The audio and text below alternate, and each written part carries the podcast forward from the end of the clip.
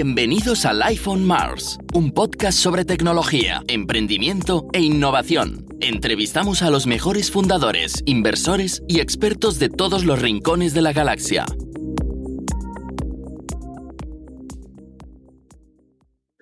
Bienvenidos a Life on Mars, podcast de tecnología, innovación y emprendimiento de Mars Base. Hoy otro episodio entre amigos. Esto ya va siendo una, una tónica. Nos acompañan repartidos por España. Tenemos aquí a nuestros amigos de Telto, tenemos también a otro gran amigo de la empresa, eh, Jordi Miró, con el que ya hemos contado varias veces en Startup Prime, ha aparecido por el podcast y volverá a aparecer, para hablar hoy de una tecnología aplicada al, streaming, al streaming de vídeo. Eh, presentaros vosotros mismos, presentad, mm, Sergio, Pablo, el, tenéis que luchar por vuestro turno de palabra porque yo no os lo voy a dar. Así que adelante, presentaros vosotros mismos y bienvenidos al podcast. Vale, perfecto. Sergio, ¿quieres empezar? Eh, bueno, vale. a ver, yo soy Sergio, eh, soy eh, uno de los fundadores de Teltu, una empresa, como has dicho, de tecnología para streaming de vídeo. luego hablaremos más de la tecnología, imagino. Bueno, soy uno de los fundadores junto con Miguel y Pablo y, bueno, eh, normalmente he llevado el, producto, la parte de ingeniería, un poquito de ventas y, digamos con un pie en, tecnología y el otro pie en todo lo demás, ¿no? junto con Pablo apoyándole en lo que buenamente podía. Y yo soy Pablo, soy cofundador junto con, con Sergio y con Miguel, como os he comentado antes era la navaja suiza de todo lo que hay alrededor de, una empresa. Una cosa es el producto que creas al inicio y otra cosa es la empresa, pues toda la parte de financiera, de venta, de marketing, de todo lo que tengas que hacer para crear un negocio desde cero, ahí, ahí estaba yo. ¿Cuándo, ¿Cuándo se crea la empresa y cómo tuvisteis la magnífica idea de decir, bueno, el, el streaming de vídeo se puede hacer mejor? Básicamente esto comenzó en, aquí en Madrid. Eh, yo estuve, volví de trabajar una temporada en Inglaterra, no me apetecía ponerme a trabajar en ningún sitio y estuve un poco cacharreando con ideas nuestras, con la mente un poco abierta. Y en una de estas le grabé un vídeo a mi sobrina, pequeñita, de tres años, un vídeo con el móvil en HD que se hizo muy largo, de unos cuantos minutos, no sé si cinco o seis minutos. Y al poco mi hermana me dijo, oye, pásamelo y me encontré con que pesaba tanto el vídeo que no se lo podía pasar. Eh, por email no me lo dejaba pasar, el Dropbox lo tenía lleno, WhatsApp obviamente te lo corta y te lo deja sin, sin nada de calidad. Y dije, joder, esto era en el 2014, si no me equivoco. A estas alturas del, del milenio tengo dos dispositivos de comunicaciones, es decir, dos teléfonos móviles con conexiones a Internet vía 3G y vía Wi-Fi dentro de la misma Wi-Fi y no soy capaz de pasar un vídeo de uno al otro, que les tengo juntos, pegaditos. Y no, me di cuenta que eso no tenía ningún, ningún sentido, ¿no? que no, no se pudiera hacer en un par de clics. Y como lo que decía, tenía tiempo y no tenía así prisas, dije, pues voy, voy a ver qué puedo hacer con esto para que funcione en un par de clics. Y con ello me puse. Mm, la cuestión es que según fue evolucionando, según iba haciéndolo, me di cuenta que esto podía ir más allá que simplemente, o bueno, simplemente como una herramienta para compartir vídeos, sino que se podía usar para retransmitir eh, vídeos en alta calidad a grandes audiencias, ¿no? que es lo que se acabó convirtiendo en, en Teltu. Eh, poquito a poquito lo fui notando que se asemejaba mucho el tipo de tecnología y, así evolucionó en lo que, en lo que es ahora Teltoon, una tecnología que se usa para streaming de vídeo en, grandes audiencias sobre todo. Lo, que suelen decir, ¿no? Resuelve un problema para ti mismo y, luego acabasteis evolucionando. Eh, Jordi, que es la otra persona que nos acompaña hoy, este señor con una barba magnífica, entre otras cosas, ha trabajado en el sector también de streaming de vídeo cuando era CTO de, de Wacky TV. Luego formó parte del grupo de Rakuten. Eh, Jordi, ¿cuándo los conociste? Y, es, y dinos si es verdad la historia que, que nos acaba de contar Sergio, ¿no? ¿Cuál es tu, tu, punto de vista? Sí, yo los conocí muy al principio. La verdad es que tuve, tuve la suerte de... Y hoy estaba pensando, ¿quién demonios nos presentó? Y... y Fue Javier. Javier. Fue Javier, ¿no? Eh, a mí la verdad es que el mundo del streaming, pues le he tirado muchos años, ¿no? Yo empecé eh, con algo parecido, es decir, yo empecé a hacer streaming en Latinoamérica y, y luego Estados Unidos, eh, con los mismos problemas, o peor problemas, ¿no? Con unas conexiones de mierda, con lo cual lo de intentar hacer HDs o demás era misión imposible. Y luego acabo en Wacky y obviamente pues el, problema era muy diferente, es decir, es como hacer streaming de películas y series de forma, de forma masiva, eh, entre comillas, siendo los pobres del barrio. Es verdad que aunque nos compra Rakuten, siempre fuimos muy austeros. Entonces, siempre intentábamos optimizar al máximo cómo con el mínimo dinero podíamos entregar la mayor calidad. De hecho, una de las mejores cosas que yo creo que hice en la compañía fue buscar soluciones para medir la calidad de, en general de todo, pero sobre todo el vídeo, ¿no? Al final, de hecho, yo creo que lo último que yo hice en Wacky, que fue un white paper con Akamai sobre cómo la calidad eh, influye en el negocio y demostradísimo cómo a mejor calidad de vídeo en mismas condiciones los fines de semana facturábamos más, ¿no? Entonces, a mí esa obsesión por la calidad del vídeo, pues, pues me quedó ahí, ¿no? Y es cierto que, em, que cuando me contaron lo que hacían, para mí tenía mucho sentido porque más había mirado varias opciones eh, diferentes, ¿no? Es decir, había estado probando productos de la competencia, había mirado diferentes opciones para, básicamente, ser capaz de optimizar tus redes, tus CDNs y ser capaz de entregar mayor calidad gastando menos dinero, ¿no? que al final yo creo que cualquier empresa eh, la pela es la pela y, hay que mirar de optimizar, ¿no?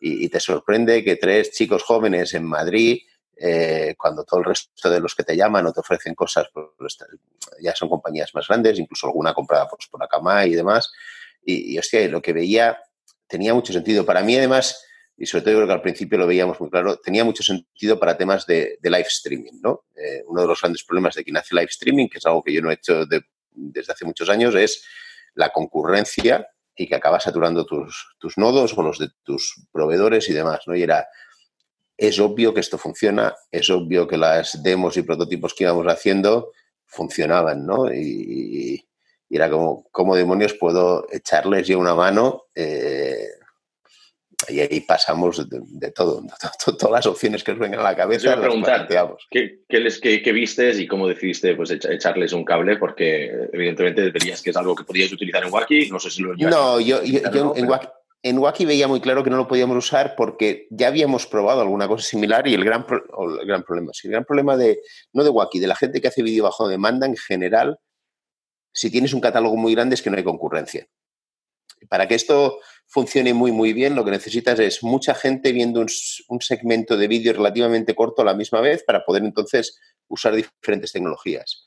En Wacky, Netflix y similares es verdad que tienes un contenido que se ve mucho en un momento, pero si tú y yo nos ponemos, si lanzamos una peli nueva ahora, hoy voy a tener mucha gente viéndola, pero tú empiezas a una hora, yo empiezo diez minutos después, con lo cual hay poco solape y poca opción de compartir pedazos de vídeo. Mientras que si nos ponemos a ver eh, obviamente, como el Madrid gana al Barça en un partido de fútbol, pues estamos viéndolo a la vez, en el mismo minuto, y es muy fácil que compartamos esos minutos o segundos por delante y por detrás, entonces poder distribuir no solo de formas tradicionales con CDN, sino empezar a hacer redes híbridas, distribuciones, eh, a veces a la gente no le gusta, pero poder combinar peer-to-peer -peer con CDN tradicional y entonces hacer un offload de ese CDN de una forma más práctica, porque en lo que es live, todos estamos viendo con cierto buffer de adelanto de retraso el mismo pedazo de vídeo, ¿no? Entonces, empiezas a pensar cuántos amigos y conocidos en el sector del streaming tienes que tienen esa necesidad y obviamente pues te empiezan a salir una lista de gente que conoces que hace eso y, un poco era, oye, ¿yo qué os puedo hacer? Pues como mínimo intentar abrir las puertas de, de, esos amigos y conocidos que sé que tienen ese problema. iba a preguntar, ¿cómo entonces la, de la evolución que teníais al principio acompañados por gente pues, del calibre de, Jordi, cómo fue evolucionando la tecnología. O sea, en base a lo que ibais encontrando vosotros, había cosas de negocio, lo que os decían inversores o posibles clientes. ¿Cómo ibais evolucionando el producto hasta lo que ha llegado a ser hoy en día? Ahí, bueno, yo creo que la, la primera, la primera etapa fue Sergio, que estuvo teniendo conversaciones con diferentes cadenas de televisión, sobre todo en España, ¿no? Y de ahí un poco el contacto con Jordi también. Eh, cómo hacer esa prospección para ver si todo esto que, que él tenía en la cabeza se macheaba de alguna forma con lo que había en el mercado, con la necesidad del mercado. Entonces, entes como Radio Televisión Española o Telefónica, al inicio también, que hubo varias conversaciones, pues empezaron a validar algunos de los problemas que Jordi mencionaba antes. Cuando tengo una alta concurrencia en live, ojo, que la distribución me puede empezar a fallar o mi presupuesto no lo puedo extender más y me gustaría incrementar la calidad, ¿no? Pagar más por ancho de banda para incrementar la calidad de mis contenidos. Entonces, por ahí se veía que tenía, tenía encaje la solución, ¿no? Entonces, en, en esa etapa post, lo que hicimos cuando entramos Miguel y yo es, es hacer un empuje fuerte sobre, sobre estos primeros potenciales clientes que habíamos visto. Y uno de ellos fue, fue Radio Televisión Española, que siempre nos, nos apoya desde el principio, ¿no? desde su equipo de, de digital, y, y, le vieron un encaje a la hora de decir, bueno, en mis contenidos de alta calidad o en mis contenidos de directo puedo hacer ese offload con la CDN tradicional que tengo. Con ellos empezamos a, a llevar pues una primera etapa de MVP, POC, vamos a llamarlo, en el cual fuimos desarrollando la tecnología con un punto importante aquí que y es una de las cosas que pasa, ¿no? Que es algo que recalcamos. La tecnología tú la puedes testear en tu entorno, pero al final no vas a saber hasta que lo tienes con tráfico en directo cuánta, cuánta rendimiento te va a dar, cuánto no, porque al final es muy diferente el comportamiento de los usuarios en red que el comportamiento de unas máquinas que puedas tener tú en testing, ¿no? Entonces, ese entorno que no, se, nos, se nos dio desde Radio Televisión Española fue, fue bastante importante. Y, y, luego, por otro lado, lo que también fue un gran impulso fue que Techstars, en el programa de aceleración, había lanzado un programa junto con, con, Liberty Global, que es uno de los grandes proveedores de cable. Liberty tiene Virgin Media en Reino Unido o tiene Sigo, que ahora es famoso porque ha hecho un joint venture con, con Telefónica ¿no? en Reino Unido y, este, este tipo de compañías. ¿no? Entonces, al final, cuando, a través de ese programa, de nuevo, lo que vimos fue un impulso a través de, un, de una empresa muy grande que nos pudiese dar renombre y esa primera atracción, porque una cosa que teníamos claro es que esto es un negocio puro business to business y lo que necesitas al inicio es una gran referencia para que el resto vaya confiando en ese producto y, vayas teniendo atracción del mercado. Exacto, pero una de las cosas que pasa cuando haces una proof of concept o haces una, una primera venta a un gran player es que este mismo gran player, si es demasiado grande, te puede matar ya sea por la burocracia, por sus timings, por sus condiciones, porque te pagan a 90 días o cosas así. En ese caso, ¿cómo gestionasteis todo eso y cómo habéis sobrevivido los principios de la empresa sin tener, eh, sin tener un gran cliente? O sea, fue, entiendo, por inversión, básicamente. Correcto. No, es muy buen punto, Alex. Es muy buen punto porque una hipótesis tuya es esa. Es un negocio puro business to business, eh, primera referencia y a partir de ahí atracciona, así, ¿no? tracciono y a correr. Y eso, no, y eso no es así. Eso no es así. Hay mucho, mucha curva por el camino y, como tú has dicho, mucha burocracia. Yo creo que una de las partes importantes que, que uno debe aprender de todo esto es que al final, dentro de una gran empresa, tú tienes que lidiar con muchas personalidades. Tienes un, tienes un champion y luego tienes, tienes una, unos equipos a los que tienes que, que tratar, un equipo de procurement, un equipo de tecnología, etcétera, etcétera. Y todos ellos tienen un rol. Y, y eso es, es, bastante difícil. Nosotros lo que nos encontramos a nivel de, de, inversión es que al fin y al cabo un negocio puro business to business, la gente no se fía de solo un proof of concept. La gente quiere más demostración. ¿Cuánto te han pagado por esto? ¿Cuánto has, has facturado? ¿Cuánto tal? Y claro, el desarrollo de la tecnología a nosotros nos llevaba tiempo. O sea, ese, ese gap que había entre el primer POC y un, y un producto robusto en producción a los estándares del mercado había, había bastante gap. Entonces, financiar eso fue difícil. La estrategia que seguimos, pues vamos a hacer el pitch a fondos estratégicos que entiendan la tecnología o que vean valor y que puedan soportar esto, ¿no? Porque si vamos a fondos en los cuales vean o quieran ver un negocio a corto plazo, va a ser más difícil, porque lo que hay que, que invertir aquí es en, en, el desarrollo de la tecnología para luego dar, dar, dar beneficios o, o, o, crecer a nivel de ingresos. Entonces lo hicimos así con fondos estratégicos y estuvimos soportando el desarrollo del producto con, con los proof of concepts que teníamos para ir replicando luego cada uno de ellos a, a lo largo de la vida de Telto. Y una cosa antes de entrar en tecnología, que ya me gustaría ya que entráramos ahí en, a ver los intríngulis del producto, es, eh, has mencionado una cosa muy, muy, muy válida que la gente no tiene en cuenta, que es el tema de los, pasar de proof of concept a realmente algo en producción y sobre todo que eh, te pidan referencias de, de, proyectos pagados, ¿vale? Que eso es algo que tampoco se suele comentar, pero suele ser así. Em, ¿Cómo hicisteis, si tuvierais que describir como en una frase, dos frases, cómo hicisteis que para Radio Televisión Española fuerais una prioridad? Porque a veces también el tema de prioridades no es lo mismo. O sea, para vosotros os va la vida en el proyecto y para una gran corporación, para ellos es un proyecto más, que además mm, se lo van pasando de departamento a departamento, de responsable a responsable y a veces cae en tierra de nadie y tú tienes que luchar con, vamos, con, garras y uñas para, para, que te aprueben. O sea, ¿cómo haces tú que sigas siendo, pues, que estés como primera prioridad para, para esta gente también? ¿Fue por producto, fue por tecnología, fue por negocio? ¿Cómo dirías? Es muy buena pregunta. Yo te diría que fue por, por a través del Departamento de Innovación. Y creo que los departamentos de innovación de gran empresa tienen que empezar a tomar ese rol, además de scouting de tecnologías, de navegación interna, ¿no? De quiénes son, a quién se le puede ofrecer mejor la tecnología y luego poner unos timings, porque al final el que lleva el, lleva el proyecto tiene urgencia ahí, es la persona encargada de, de innovación dentro de esa empresa. Entonces, junto contigo que tienes también unos, unos timings fuertes, como tú has dicho, al ser startup, ¿no?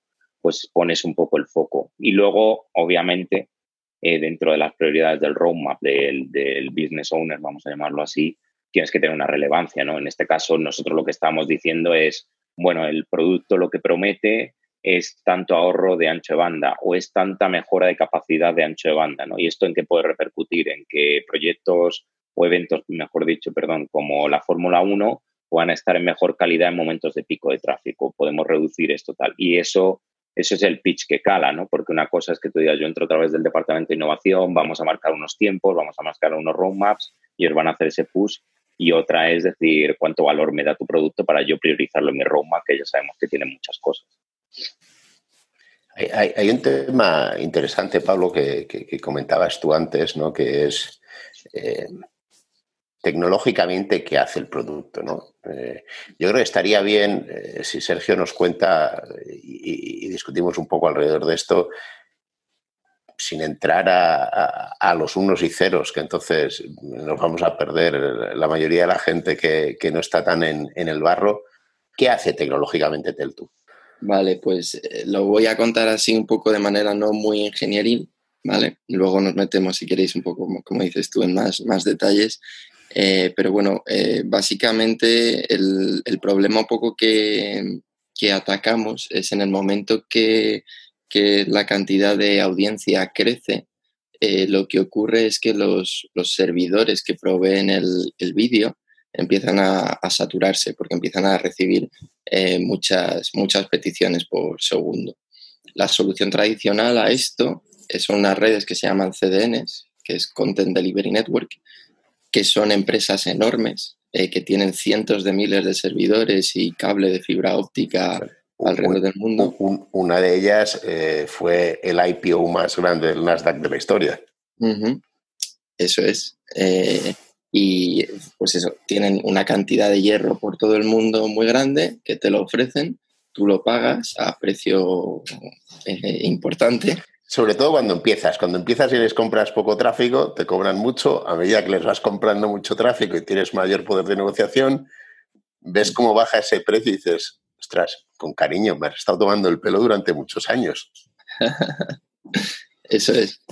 Y, bueno, esa cantidad de servicios que tienen desplegado por el mundo lo que hacen es eh, soportar todas esas solicitudes, además de tener esos servidores lo más cerca posible físicamente del consumidor final.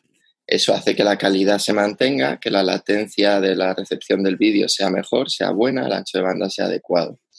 ¿Qué pasa? A pesar de ser enormes eh, estas empresas, tener cable transatlántico alrededor del mundo, pues en situaciones de mucho pico también se saturan. Comienzan a, tener eh, problemas, empiezan a, a pixelar, a tener rebuffering, y, bueno, eso seguía siendo un problema que incluso con la billetera eh, había, había cuestiones ahí por resolver. Hay casos muy sonados de streamings en vivo, sobre todo, donde la gente ha pagado un dinero importante y se ha quedado sin ver su, evento.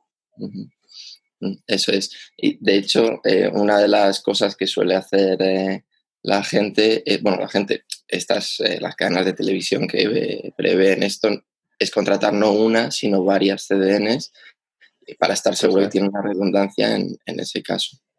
Y bueno, por nuestro lado, lo, dándole un poco vueltas, lo que vimos es que en un caso así, de manera paradójica, matemática, interesante, es que eh, cuanto mayor es la audiencia, mayor es la probabilidad de que haya alguien cerca de ti con el mismo contenido que quieres ver tú. Entonces, si el Madrid-Barça lo está viendo eh, prácticamente todo mi edificio, en lugar de mi, dispositivo ir a, Internet, a ese servidor, a, recoger el, fragmento de, vídeo que necesito, si mi vecino, que está literalmente a menos de tres metros de mí, está viendo el mismo contenido y me lo puede proveer de manera mucho más rápida y con mejor ancha de banda, ¿para qué ir hasta, hasta Internet?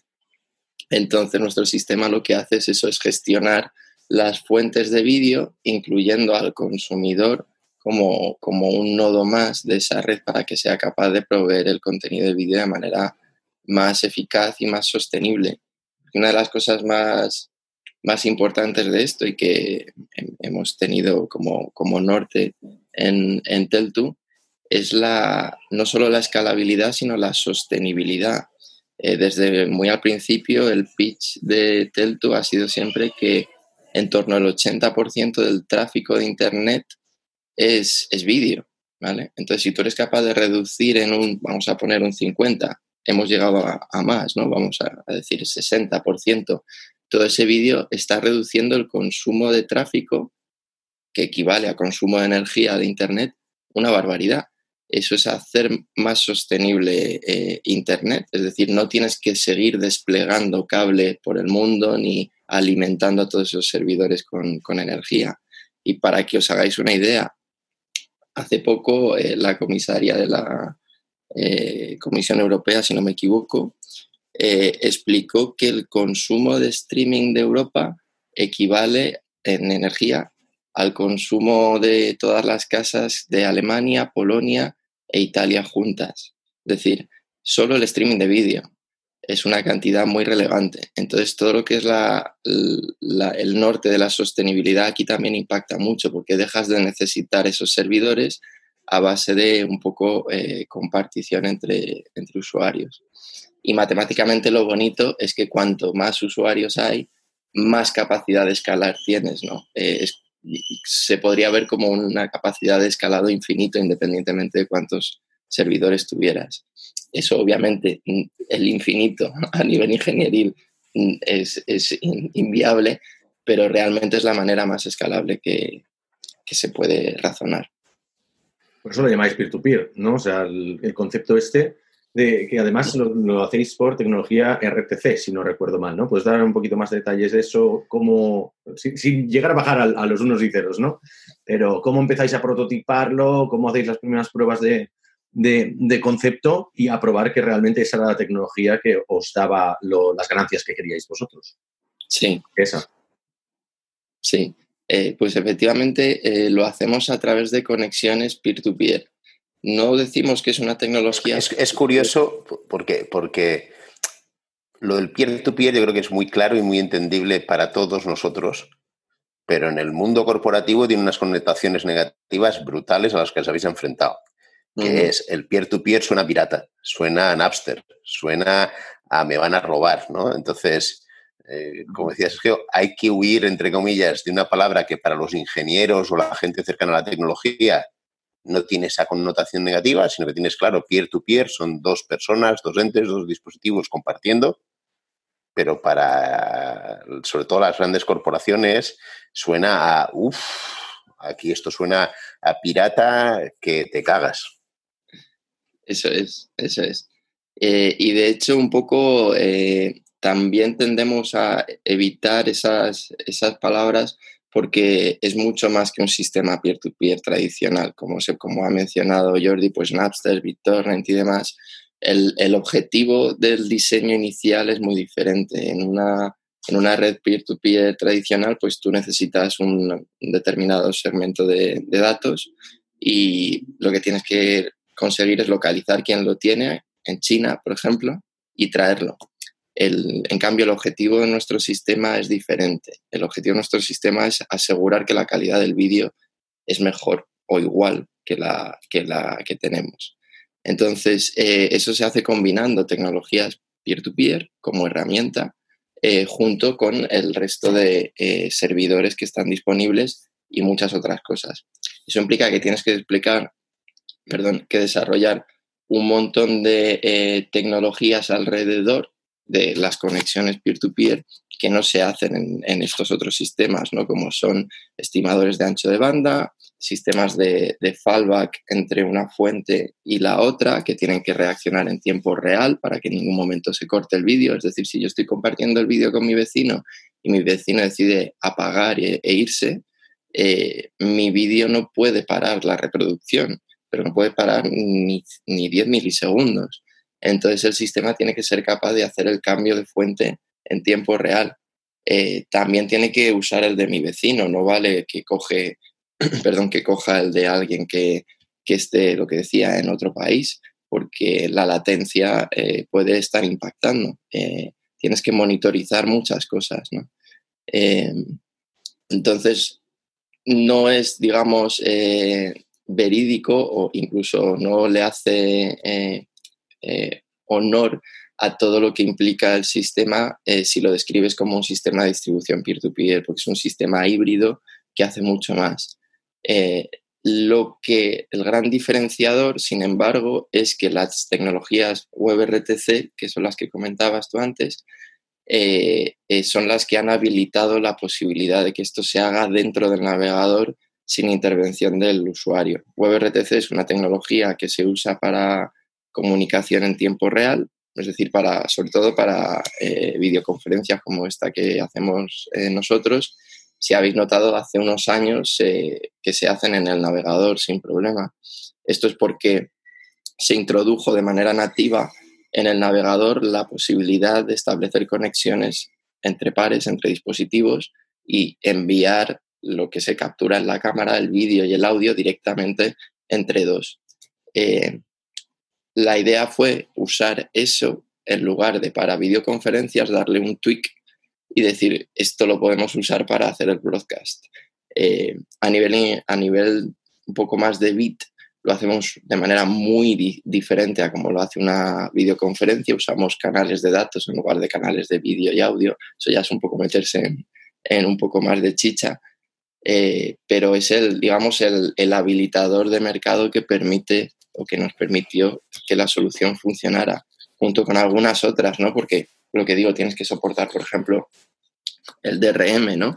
Eh, eso obviamente un sistema peer-to-peer pues te, le da igual, ¿no? Eh, eh, nosotros tenemos que asegurarnos de que todo el workflow de trabajo que tiene el broadcaster se respeta y además cuando integra el tú no lo tiene que modificar, porque si le dices, tienes que cambiar toda tu cadena de DRM, tienes que cambiar tu sistema de codificación, de eh, protocolos de streaming, pues te van a decir, mira, eh, esto es mucho cacao para un POC. Entonces... aquí, aquí hay un tema interesante además, eh, Sergio, que es que a lo mejor la gente lo da por hecho, pero que el que no se ha pegado con los dispositivos no sabe de lo que hablamos. Es decir, estamos hablando de streaming. Streaming que es maravilloso porque la gente no tiene por qué entenderlo, cada plataforma, y por plataforma entendemos web, mobile, eh, televisiones, consolas. Eh, tú lo que esperas al final es un canuto de datos que, para ver el contenido, ¿no? Pero técnicamente cada una de esas plataformas te obliga hacer unas implementaciones muy diferentes, ¿no? Para mí, eh, que además sabéis que nosotros parte del éxito que tuvimos en Wacky o que tiene Rakuten TV ahora es el hecho de soportar muchísimas eh, plataformas diferentes y en el 2011 cuando empezamos nos dijeron que estábamos locos porque nosotros no apostábamos por, la web, apostábamos por los dispositivos. El tiempo nos, dio la razón, ¿no? Y yo creo que eso es una de las, de las cosas que vosotros habéis resuelto muy bien, que es, como decías, integrar Teltu ha de ser transparente para, para tu cliente, porque si no, mm, no hay ni tiempo ni dinero para que yo modifique todos mis players, todos mis eh, encodings, protección de datos y demás, ¿no? Entonces, yo creo que, lo que habéis hecho con el capital y el equipo pequeño que tenéis es brutal, porque yo sé lo que cuesta soportar todas esas plataformas, ¿no? Entonces, yo creo que hay algo técnicamente muy interesante que es, hablamos de WebRTC y probablemente mucha gente se crea que esto solo es tecnología web y no, no, no, el producto de Teltu soporta eh, todo tipo de dispositivos en los cuales tengas un player que sea capaz de recibir y enviar una señal con protección de datos, sin protección de datos eh, y solucionando el problema real, que es que el usuario final quiere ver el contenido en el dispositivo que tiene a la mano. Y hoy es una web, pero dentro de un rato me voy a otro sitio y es un teléfono. Una cosa que quería preguntar, eh, un, pequeño apunte, y tiene que ver con, la parte de. Es que lo habéis pasado muy por encima, entonces que ya, yo no soy muy conocedor de la tecnología, entonces quiero saber si eso lo hace con web RTC, pero es lo que, has, lo que has dicho tú de que hay que recalcular en tiempo real que la latencia, o sea, la distancia que tienes entre tu vecino va a ser mejor que lo que podrías obtener de un CDN que está mucho más allá, ¿no? ¿Qué pasa? Que de un CDN te puedes esperar que como a gran escala más o menos sea constante el, tiempo que, que bajar. Podría, es lo que podría esperar. Pero tu vecino, a la que se le conecten dos ordenadores y ponga el Dropbox y no sé qué, yo me espero que la, conexión de mi vecino sea mucho más fluctuante, ¿no? En ese sentido. O sea, hay muchísimo, hay mucho back and forth, hay mucho cambio de canal. ¿O habéis visto con el tiempo que no, no, que se mantiene estable y, es, casi siempre es mejor eh, chupar del vecino, digamos, que no de la DN tradicional?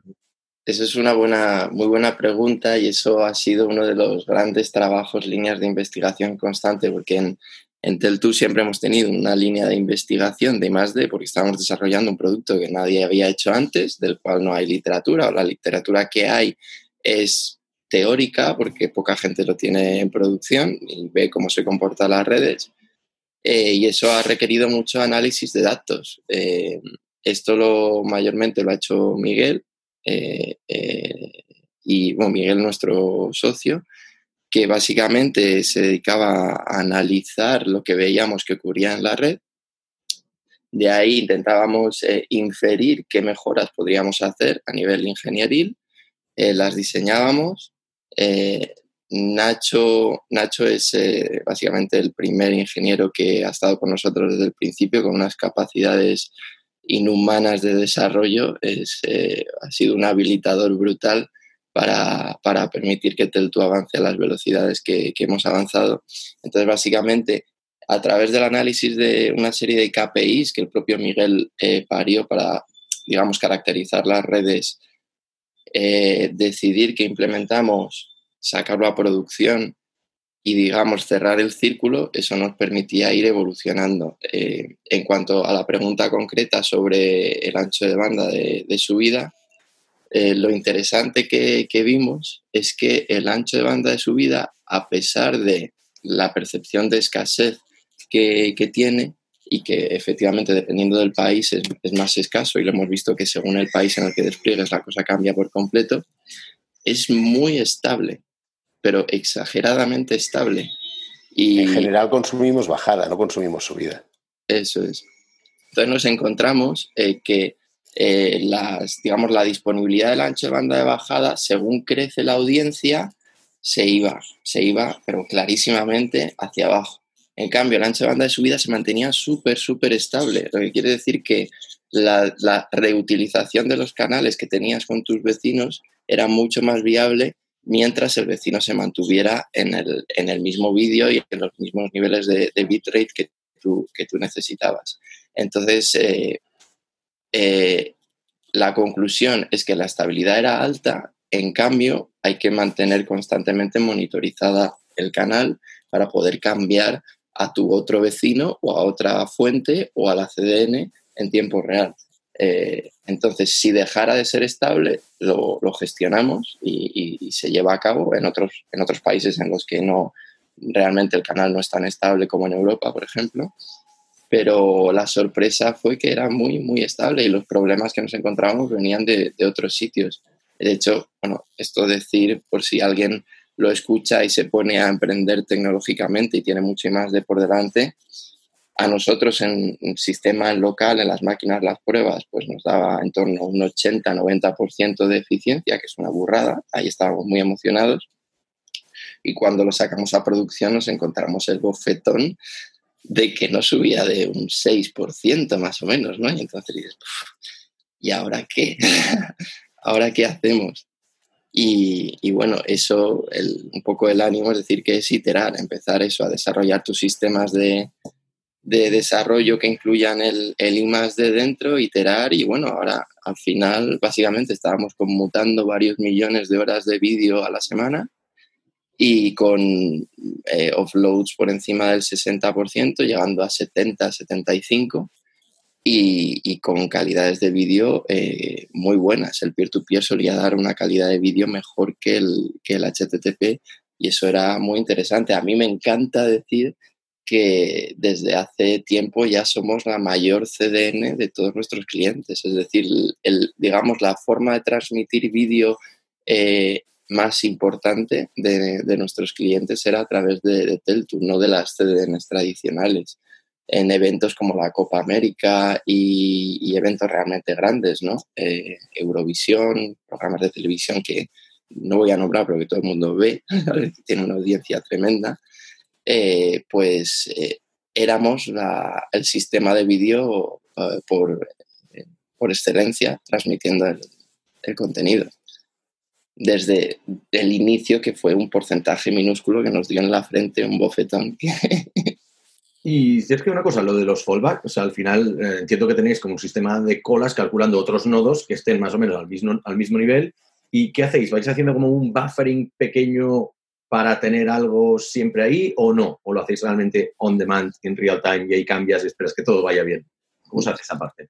Claro, eh, pues fíjate, aquí vienen muchas cosas porque mmm, eh, hay una parte en el, en el, cliente que corre, digamos, en el, en el ordenador, en el navegador, que tiene en cuenta que sea capaz de hacer ese fallback independientemente de lo que ocurra en nuestro backend. Suponte que hay una catástrofe eh, nuestro backend se cae, se quema y el vídeo tiene que seguir funcionando. Entonces hay una lógica inteligente en el navegador que permite hacer ese fallback a los servidores o, a, o incluso a otro peer. Normalmente, eh, tal y como lo tenemos configurado, no va a ningún otro peer si no es comandado por nuestro backend. Y esto era un poco la siguiente parte de, de la respuesta, es que eh, una de las cosas que tienes que lidiar eh, que nos diferencia también con cualquier otro sistema peer-to-peer es con la seguridad. Y obviamente un broadcaster o sobre todo un, un, ISP que es dueño de las redes no quiere que haya una red distribuida, descontrolada, compartiendo tráfico sin, sin un orquestador central. ¿no? Entonces nuestro backend tiene que, eh, digamos, dirigir todo, todas esas comparticiones segmento a segmento de vídeo es decir, si hay un request cada dos segundos por cada persona, nuestro backend corre un algoritmo de decisión cada dos segundos por cada persona que está consumiendo vídeo. Y básicamente dirige quién comparte qué con quién, porque además tiene que tener en cuenta una serie de parámetros como son el consumo de ancho de banda de subida, el consumo de CPU, el consumo de memoria de cada dispositivo y otras restricciones relacionadas con clustering de, de vídeo, ¿no? Hay veces clientes no querían eh, que el vídeo pues, saliese, por ejemplo, de un determinado barrio, porque eso es un service, service group, es decir, una serie de nodos de su red que no quería que desbordasen vídeo fuera, y todo eso se, se orquestra desde, desde el backend. Entonces, está involucrado tanto el cliente, la lógica del cliente para asegurar la calidad en casos extremos, y luego, en el caso más habitual, el, el backend, que es el que dirige, dirige todo. Como, como, habrás visto, hay mucha lógica tanto de negocio como tecnológica de, por medio. Un par de preguntas para ir terminando ya. No sé, Jordi, si querías apuntar alguna cosa más a nivel... No, no, no. Yo, creo que, Sergio lo ha explicado muy bien, porque una de las cosas para mí, que además me, hacían ilusión porque, porque yo venía de eso antes, ¿no? Que es el tema de, las he mencionado diferentes países, el tema de Latinoamérica, ¿no? Tendemos a pensar muy, muchas veces desde nuestra situación privilegiada de un país occidental con unas infraestructuras maravillosas que todo el mundo es así. Y como dicen en ciertos países de Latinoamérica, en otros lados hay monte y culebra. Es decir, vas a Latinoamérica y los anchos de banda pues no son los que estamos acostumbrados aquí. Eh, de hecho, eh, es tan simple como que a veces nos metemos mucho con Telefónica. Tenemos la mejor red de fibra del mundo, probablemente quitando los coreanos. ¿vale? O sea, entonces, cuando te vas a otras latitudes, te encuentras que tus asunciones y tus, eh, sí, tus asunciones a la hora de desarrollar un producto ostras, como dice Sergio, bofetada que me llevo, ¿no? Es que, claro, hemos, hemos pasado cosas rarísimas de ISPs cerrando puertos, cerrando protocolos. Eh, ¿Y por qué? Simplemente porque no tienen capacidad económica para hacer otras cosas, ¿no? Entonces, el cómo la tecnología es un habilitador para que el consumidor final pueda disfrutar de ese contenido, que además el, el que envía el contenido sea más óptimo y tanto eficiente como energéticamente como económicamente y que además al ISP o los diferentes ISP sobre los que vas corriendo les causes pocos problemas, porque entonces si no eres un enemigo, porque si me colapsas mis redes eres un enemigo, eh, ostras, a mí me parece precioso. Es decir, eh, es como la cuadratura del círculo, ¿no? Eres capaz de coger diferentes puntos del problema e irlos poniendo en línea para que aquello empiece a parecer un círculo eh, y yo que pues viví muchos años en Latinoamérica y que parte de mi corazoncito está ahí, pues, a mí me encanta. Una pregunta para Pablo y Sergio, que es en la intersección tecnológica y de business, a nosotros siempre nos gusta preguntar cuál ha sido la cagada tecnológica más grande que habéis hecho. Si la podéis compartir, porque queremos un poco normalizar ¿no? el hecho de que todos hacemos cagadas, sobre todo a nivel tecnológico. O sea, qué gran bofetados habéis llegado, pero que se pueda explicar bien, que digas, hostia, mira, aquí la acabamos con esto y fue un petardo grande. Mm, pues la verdad es que la hemos cagado mucho. O sea, ahora ya se han comprado, ahora ya da igual. La, habéis cagado, como decía Alex, average, como la cagamos todos cada día. Sí. Eh, pues, eh, a ver, estoy intentando pensar en alguna que fuera realmente catastrófica. No sé si Pablo se le viene algo a la cabeza. Eh, Didi. Estaba pensando, no, estaba pensando. Yo, yo cagada como tal, o sea, lo que es cagada no recuerdo, pero sí que recuerdo una vez que ah. estábamos de camino para, para Liberty en Ámsterdam y estábamos en el aeropuerto. Y esto es muy startup del Silicon Valley, ¿no? La serie, es que es, tal cual. Estábamos los tres, acabamos de aterrizar, estamos haciendo tiempo y de repente vemos que las máquinas no van.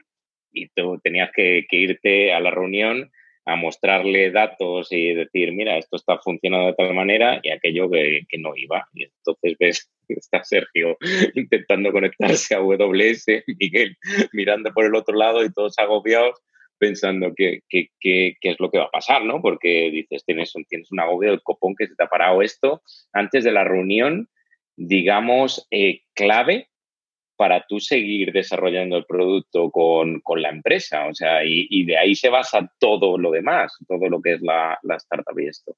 Y luego, pues, por, por, cosas de la vida, no me acuerdo, Sergio, muy bien, muy bien que, cómo lo acabamos resolviendo, pero al final el tráfico empezó a subir y se comportó de maravilla, que nos hizo quedar muy bien luego en la reunión, ¿no? Pero fueron unas horas pues que tú aterrizas por la mañana con cara de sueño, estás allí en el aeropuerto y estás tomando un café, de repente te llevas el susto, estás ahí mucho tiempo, ta, ta, ta, ta, hasta que de repente por cosas de la vida se soluciona y puedes ir y quedar bastante bien. Pero fue, fue un momento de agobio, o sea, no es cagada, pero sí con momentos de agobio de esos hemos tenido unos cuantos. Creo que Sergio se le ha ocurrido otra, ¿no? He visto una cara de iluminación ahí.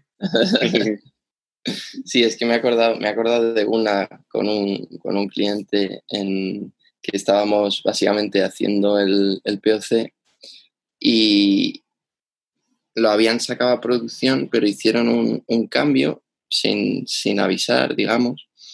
Tampoco tendrían por qué avisar, ¿no? Eh, obviamente, pero la cuestión es que fue un cambio que justo se coló en un caso eje de un requisito que no, no habíamos considerado y, que incrementó nuestra carga, no sé, fácilmente por 100, o sea, una, exageración, por un detalle en una URL que hacía que la combinatoria se disparara, ¿vale? De los algoritmos que, ejecutábamos y nos tiró todo. Pero el problema fue que no, no nos tiró su sistema, sí que nos tiró de todos los clientes. eh, y entonces, claro, ahí aprendimos pues muchas cosas relacionadas como el, aislar a tus clientes más importantes de todo tipo de infraestructura, de, todo se aprende, ¿no? También pusimos en marcha un montón de sistemas de alarma un poquito mejorados, ¿no? Para que avisaran con más tiempo de estas, de estas cosas. Eh, y si te digo la verdad, el hecho de ser un equipo pequeño nos ha hecho extremadamente automatizados y eficientes y durante el proceso que hemos pasado de, negociación y venta, se ha evidenciado mucho, ¿no? De que un equipo tan pequeño eh, está funcionando el sistema con toda tranquilidad y, vamos, tenemos todo tipo de, sistemas de alarma, testeo, eh, almacenamiento, backup en, en, marcha y, todo esto gracias a las cagadas, como, como has dicho tú. No, no, y bueno, nada, cerrar ya con el tema de, el tema de adquisición, eh, que es eso, daos la, enhorabuena, sobre todo por ser un equipo tan pequeño, una tecnología tan potente, que es un game changer. ¿Y qué nos espera ahora de Teltu a, manos de, de High No, se me salía Activision, son estos nombres tan parecidos. Pero, ¿qué, os espera a vosotros ah, dentro de la empresa? Bueno, yo creo que ahora esto lo que nos da es un trampolín bastante grande. Una de las cosas es, que al final eh, somos un equipo pequeño, se ha dicho varias veces durante, durante el podcast y lo que necesitas al final es, es repercusión de mercado. Y con High Vision, debajo del paraguas de High Vision, la vamos a tener, porque una de las cosas es darle viabilidad a la tecnología al sistema. Habrá unas etapas de integración, de tecnología, y demás, pero High Vision está haciendo una apuesta bastante fuerte por, por sistemas cloud en base a un protocolo que ellos tienen que, que, está teniendo bastante impacto en el mercado, es open source, protocolos SRT, y entonces a partir de ahí se está montando un núcleo de, de negocio sobre ese protocolo bastante fuerte. Y nosotros, pues bueno, daremos apoyo en toda esa parte, además de, de seguir dándole viabilidad a claro. Jordi, no sé cómo lo ves, pero yo creo que los alumnos algún día superarán al maestro. Siempre, siempre. Pero siempre. Muy bien, pues yo creo que podemos dejarlo aquí. Muchísimas gracias, Sergio, Pablo, Jordi. Eh, gracias a, también a nuestra audiencia por escucharnos en Life on Mars. Bueno, ¿hay alguna última palabra para despediros? no, no, darles las gracias a todos. Sí. Muchas gracias a vosotros. Somos Mars Based, una consultora 100% remota especializada en desarrollo web y móvil de Barcelona. Ayudamos a todo tipo de negocios, desde startups hasta grandes corporaciones, a hacer realidad sus proyectos tecnológicos. ¿Y a ti, en qué te podemos ayudar?